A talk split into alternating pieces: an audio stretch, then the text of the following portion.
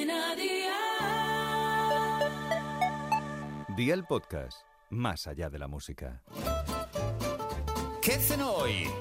Con Masito. Hola familia, hoy te traigo una receta tan fácil como hacer la compra en Aldi, que siempre te lo llevas todo fresquísimo y a precios siempre bajos. Uno de los platos más fáciles de hacer es el de las brochetas. Las de nuestra cena de hoy son de ternera con verduras, ricas, ricas, y las podéis cocinar en sartén o a la barbacoa. Así que vea por la libreta y toma nota de los ingredientes que te doy la receta. 400 gramos de lomo de ternera cortado en tacos tomatito cherry, una cebolla, un calabacín, aceite de oliva virgen extra, sal, pimienta y obviamente brochetas. ¿Empezamos con la preparación? Pues venga, ¡al lío!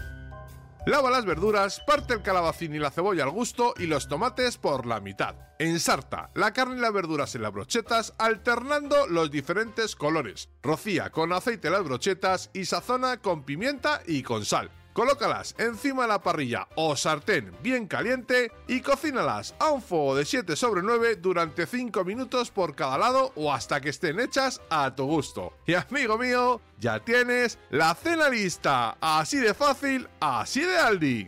Consejito del día, en las brochetas puedes usar la carne y verdura que obviamente más te gusten y acompañarlas, por ejemplo, de una rica salsa de yogur. Los deberes para mañana te los dejo por aquí. 6 huevos, 3 cucharadas de mayonesa, una cucharada de mostaza, sal, pimienta, queso rallado, 110 gramos de atún de lata bien escurrido y agua. Espero y deseo que te haya gustado esta nueva receta y que te suscribas al podcast. Ya sabes que es gratuito. No olvides compartirlo con tus familiares y amigos y te espero mañana. Recuerda, paso lista.